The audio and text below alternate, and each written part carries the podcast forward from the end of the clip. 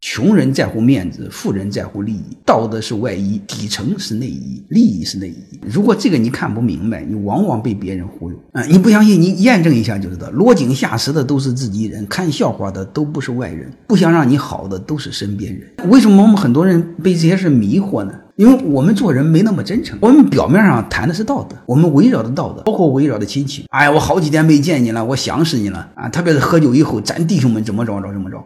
面上的事呢，他是只说不做，道德的事包括我们亲戚，更多的也是这样。但是你要知道，底层暗处。都围绕着利益展开，这个层面是只做不说。当不涉及到自己个人得失的时候，我们都显得很宽容，都显得很大度。一牵涉到个人利益的时候，我们都会原形毕露，我一毛钱都和你翻脸，所以就会出现一句话：荒田无人耕，一耕有人争。